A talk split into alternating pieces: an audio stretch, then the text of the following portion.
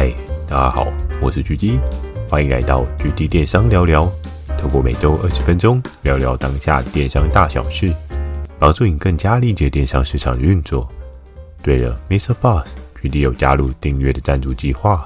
如果觉得 GD 的内容有帮助到你的朋友们，想要特别支持我的，也可以前往订阅赞助哦，支持我说出更多好的电商相关内容。如果有想要询问的电商相关问题，可以在 Mr. Boss 的留言板留言给我。懒得打字的话呢，Firstory 有推出新的语音留言功能，期待大家可以给我更多不同的建议。好的，我们正式进入今天的主题。今天这一集呢，要来跟大家聊到电商的视觉死角哦。我们会因为你在看待同一个商品有不同的需求，有不同的可能性，所以你就会带入你自己对应的视角哦。那在你看商品的过程当中呢，对应的视角有可能针对的是对应的专属客群。但当你换一个角度去思考这件事情的时候，你会发现，诶，有时候有一些商品啊，并非是你想的这么简单而已，它可以有各式各样不同的变化。尤其在疫情年间啊，与你我作为一个平台的窗口，我们实在看过太多太多各种很奇怪的变化。举一个最简单的例子哦，我不知道大家有没有印象哦，像是疫情年间啊，酒精的喷雾枪这件事情。你知道在疫情之前，这些喷雾枪大多拿来做什么使用的吗？有一些人可能是浇花使用，有一些人可能是喷雾，为了让你在夏天的时候皮肤不要过度干燥，然后就喷在脸上，让你的脸有一个保湿的作用。诶，但是到了疫情之后啊，这类商品完全就不一样了，针对疫情量身打造，它就变成一个进阶版不同商品调性的商品哦。所以有时候我们在看商品啊。都会有一些死角，那这些死角呢，有好有坏，时不时你要去思考一些不一样的视角。嗯，看商品的广度会跟一般人不太一样哦。那在一开始呢，要来跟大家聊到，作为一个电商的窗口啊，我们常常会发生的事情就是平台透视眼哦。或许有一些人有跟平台合作，有一些人可能并没有跟平台合作，有的人可能只是单独做虾皮。那有些人呢，可能做虾皮，他可能会做购物啊，做虾皮的商城啊，甚至厉害一点，搞不好有的人也会做虾皮超市啊，或是虾皮各式各样的。那除了这些呢，我们知道，比如说还有 Momo 啊，Momo 摩天商城，哈哈，这很久没听到了嘛。雅虎啊，还有雅虎拍卖，雅虎的商城好像已经跟购物一起了吧？如果我没有记错的话，像 PC Home 啊，还有。前些阵子，PC Home 的商店街跟露天不是也有合并吗？所以或许这些平台都是你耳熟能详，也有可能你都有合作过，或者是你现在就有合作过。那我今天这一点呢，就是要一个平台业务窗口来跟大家说明。诶，如果今天上一个商品对应平台业务窗口，我们可能会看的是什么？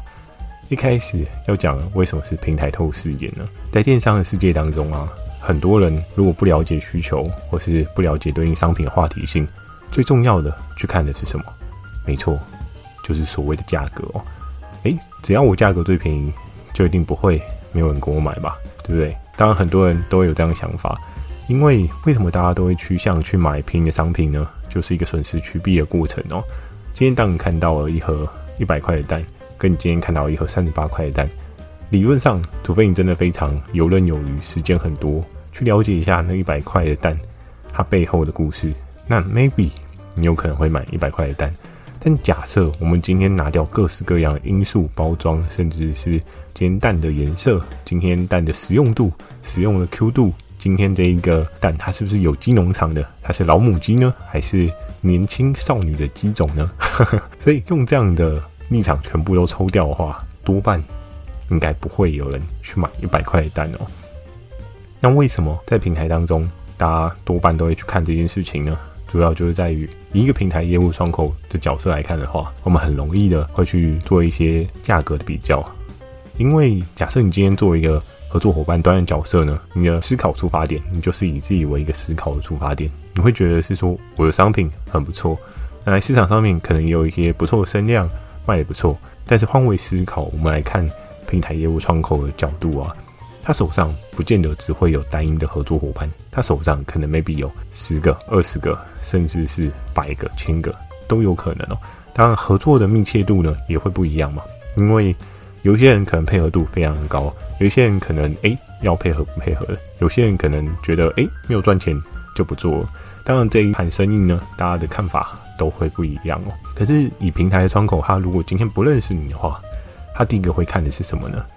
假设你今天提了一条毛巾，这个毛巾他手上有一些对应的合作伙伴，那第一个呢，他就会去看说，诶，这个毛巾看起来很像的，我的另外一个厂商也有做啊。那你说这个毛巾卖得很好，可是，嗯，好是多好呢？你的好的佐证是什么呢？如果这个东西卖得很好的话，诶，我手上的合作伙伴会不会拥有更好的进货成本？这些事情呢，都是电商平台窗口会去思考的点哦。当然，有些人可能会讲啊，那这样的话真的很不公道，对不对？诶，我今天跟你讲说我东西卖好，结果你既然又去看了一下你合作的。合作伙伴是不是有更好的成本？理论上，我听过的不少的窗口呢，其实大家都觉得这是一份工作，必须要该用的审核标准去做审核。如果 A 的厂商它的成本价格明显就比较好了，那为什么你要特别去 support B 的厂商呢？一定要有一些特殊的原因跟一些特殊的状况，你才会去特别飞和一些不一样的合作伙伴哦。像举例我自己呢，在早期啊，其实我也很常。去现在这样子的框架去做一些思考，多半呢，A 厂商给三十八块，可能 B 厂商给三十五块，我们就会想说，嗯，那就让 B 上吧，对不对？但是呢，当我历经了这段时间之后呢，有时候真的一分钱一分货，你今天销售的是更便宜的商品啊，很有可能它的 quality 不见得是你想象中那么好，但是呢，多半以平台的窗口角色。会去看的就是，哎，你今天这个东西便宜，好，我就多分分你一些；你今天这个东西够杀，好，我就多给你一些资源。你今天这个东西杀到一个破盘价，哎，全平台的量都吸进来了，多半应该以退货率的角色来讲的话，不见得会是平台业务窗口会去思考的点哦。当然，如果退货率过高呢，对应的平台一定也会有一些对应筛选机制，去防止这个商品继续烂烂的卖下去。曾经在这一段电商的历程当中啊，也是有遇过这样的 case，这样的商品哦。大家可以在电商的成长日记里面，慢慢的听到，也是有一些很有趣的 case 可以跟大家做一些分享。而在后期，举例我自己呢，对于价格就不见得是一个百分之百一定的要求哦。但是呢，就我所知，以电商平台的窗口角色正常来讲的话，价格就一定是百分之两百要追求的事情哦。很长呢，我有听过一些其他平台的业务分享，他们是说啊，我今天这个东西不小心又被谁谁谁破价格，上头决定我说，为什么你让这个东西卖这么贵？那消费者都在反映说我们卖比较贵，你要想办法去跟合作伙伴去沟通去压价。我相信在电商平台的世界里面啊，应该窗口很常发生这样的事情哦。厉害的窗口呢，当然他可以说出一套他自己的理论，为什么我的东西卖这么贵哦？但多半呢，像有一些窗口，他可能手上掌握的 case 啊、item 啊，非常非常的多。他可能不是只有单一的线别，他可能一个人 handle 了可能三四条线别，都是很有可能的事情哦。尤其在现在的状况啊，电商也没有想象中的这么好做。所以，maybe 有些平台呢，他们让对应的线别有一些不一样的变化，所以一个人接多个线别这件事情也是很稀松平常的。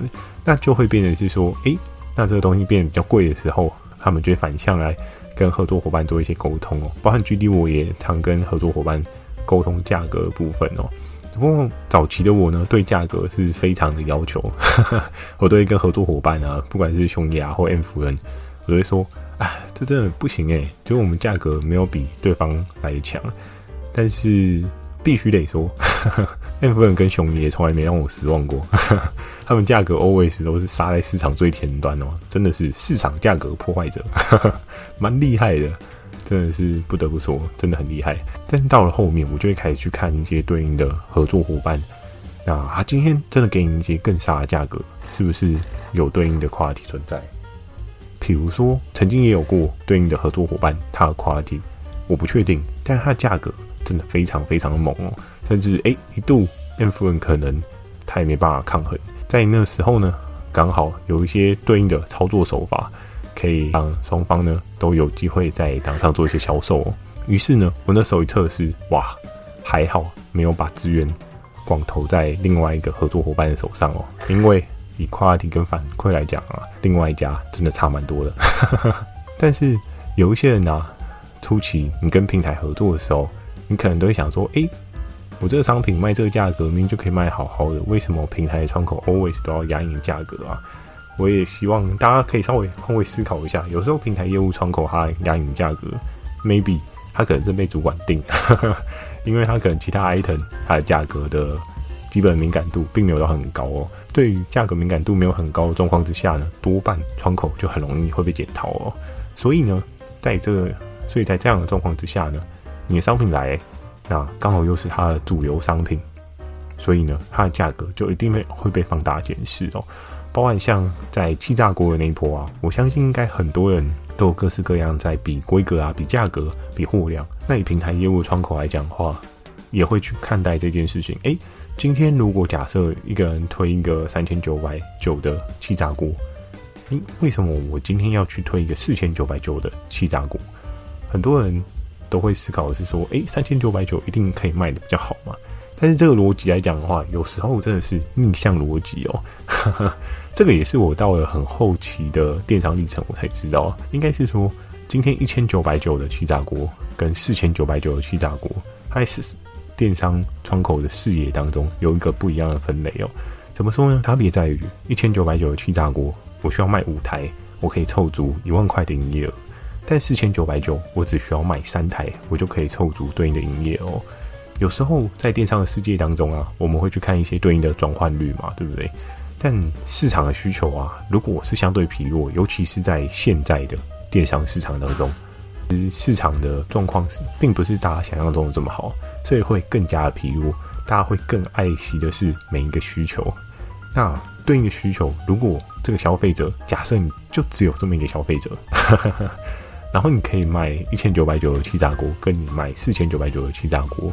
请问一下，你要卖哪一个？对，没有错，一定是卖四千九百九的嘛。因为以 percentage 来讲的话，同样十 percent 的利润额来讲的话，四千九百九还定会是比较高的利润值嘛。可是多半呢，大家都还是会希望说，哎，这东西我还是以平为最保守，因为多半平台业务窗口会被检讨都是今天价格不够杀，所以量喷不出来。可是像刚刚那样反向思考的思维啊，也是有人会去这样去看待的哦。今天。看的是总量的 target，而不是单一销售的量能 target 哦。这件事情呢，其实大家在跟平台窗口合作的时候，可能也需要稍微了解一下对方要的是什么。有的人他可能要的是营业额，有的人他可能要的是订单数。以合作伙伴端来讲的话，应该多半是订单数为主啦。但是有时候平台窗口他们的导向会不太一样，包含 GD 我自己也常常经历过各式各样的。指标调整啊，比如说，诶，今天营业额最重要，今天利润值最重要，那到底哪一个最最重要呢？当然，两个都可以做到，你一定会是一个很抢手的存在。只不过多半都还是要有些取舍啊。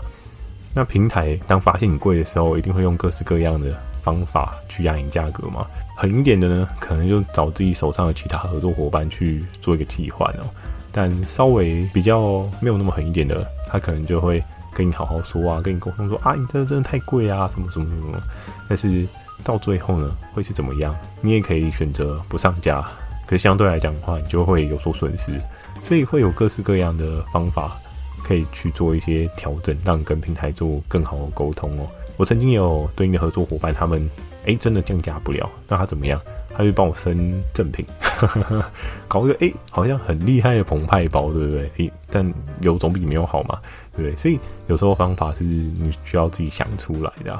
接下来呢，要来跟大家讲到的是说，如果比价格贵更重要的是什么？像刚刚前面就有跟大家提到的是说，诶，除了价格贵以外，更重要的就是你今天实际的效益会是什么？你一定要去媒合一下双方的实际效应跟实际的指标哦。当然，以你自己的出发点。你是一个合作伙伴的角色，你一定是帮公司创造最大订单数为一个目标嘛？当然，有些人可能是创造最大利润值啊，也不一定。但我看到比较多的都是以订单数为主，因为多半以合作伙伴端，他们必须要去工厂去做一些谈判的筹码，你必须要用订单数去以量制价嘛。所以你就可以在这个过程当中去思考说，诶，我应该要怎么样去让双方达到一个更好的合作默契哦？知道了双方的标准之后。你再去定对应的操作策略，你会发现只是蛮如鱼得水，因为要能够听得懂电商平台窗口他们要的是什么，那你才能够做越来越好。很多资源呢，飞分理论上就是很正常的事情，因为你有跟着路我去，你有照着路我去做一些运转嘛，你就可以抓到更好的未来诉求。最后这一集要跟大家讲的是，如果你想要知道怎么卖得好，可以怎么做。我相信这一件事情应该是很多人都心里有个问号，因为电商有一件很重要的事情，也有很多人开课程来教大家选品嘛。选品这件事情呢，距离我不敢说我自己非常厉害，但稍微有一点点的强度，因为毕竟都混了这么长一段时间了，没有强度的话，真的是很容易被淘汰掉啊。你想要知道怎么样？你想要知道什么东西卖得好呢？你要做的事情是，如果你想要去看一些比较大型的平台，Momo PC 的话，你可以去看的是一些非个人化的 channel，比如说像有一些赖的官方账号啊，又或者是说 Facebook，又或者是说他们主页有一些对应特别的版位，他们去放什么样的商品，maybe 那些东西就是他们现在当下的热卖的商品哦。不过这些东西见仁见智，因为也很有可能他们。重心不在这，它可能有更重要的版位是它主要的销售量能哦，所以这件事情不太好拿捏。但是你可以试着去评估研究看看。如果假设今天同一个东西在 PC 的主板位、跟在 Momo 的主板位、跟在雅虎的主板位三个平台都放主板位，哇，那这个东西一定超级无敌爆炸强的。Maybe 就是像气炸锅那一波，或是口罩那一波，那像这些商品都一定会被。放在很重要的位置哦，因为可能可以吸到很高营业额，又是很高的利润值，这都是大家可以去寻找的脉络。只不过像赖的部分的话，大家可能要稍微评估一下，像是现在有很多个人化的设定哦，比如说像是赖啊，又或者是说你今天进到对应的、呃、平台的官网啊，有一些个人化设定可能会模糊你的焦点，比如说像是你之前点过了肥皂，然后哎。诶你怎么逛一逛一堆肥皂？那你千万不能觉得肥皂就是很热卖的东西，因为是你点过肥皂，他们对应有一些 cookie 哈，记忆了你的消费行为，它未来就一直疯狂推肥皂给你。所以如果你以这样的方式去找品项，你很容易会死掉，你可能会卖一堆肥皂。所以你就要去思考，是说，哎、那你今天是不是用无痕的方式去登录这个平台，就是一个空白纸的状态去看一下，哎、那可能什么东西才是现在卖的好的东西？这些东西都是可以稍微去看一下、去了解一下的。那像是一些特别杀的版位啊，比如说像是它有一些特别的促销啊，你也都可以去做一些交叉比对。因为在对应的节庆里面啊，或者是对应的季节、对应的需求出现的时候，平台都一定会有一些对应的商品是做一些特推。但某一些商品，它如果不是在那个季节性突然热卖的，但它突然推出来，那就代表这个东西默默的、不小心的有了一些需求，就好比那时候气炸锅的状况也是这样子的状况哦。气炸锅它并没有所谓季节分类啊，所以就会变成是说，它可能有一个大小月，比如说母亲节啊，又或者是双十一啊这些重点节庆的时候会被拿出来推嘛。因为母亲节推气炸锅应该刚好，父亲节应该不太会有人推气炸锅，因为爸爸不太会煮饭。当然，以现在时代的爸爸会不会煮饭？可能开始会有，只不过以主推来讲的力道，多半还是在母亲居多。我们就可以去看说，假设今天不是母亲节，也不是在双十一的时候，诶，平台特别推了这一个商品，比如说，诶，他突然过完年啊之后就推气炸锅，maybe 气炸锅它就有一些新的可能性。不然像我现在最近也有看到一个气炸锅，心痒痒的，我也好想要买哦。那种玻璃式的气炸锅，你在清洗上面可以透视，你甚至在使用过程当中，你可以看到那个食材它是怎么样的变化，哇，真的很疗愈。但是呢，GD 非常不幸呢，就是我又看到另外新闻，突然浇熄我心中那一把火，对不对？诶，这个新闻是什么呢？他说，诶，使用气炸锅好像会提高将近七成的致癌率哦。这个新闻呢，真的是看得让我觉得好头痛啊，对不对？因为我观望气炸锅也有一段时间，就没有想到，诶，会致癌啊！但这个东西就需要再花比较长的时间研究，因为报道毕竟是报道，实际上面是不是真的是这样，也很难说。所以就，唉，再观望一下好了。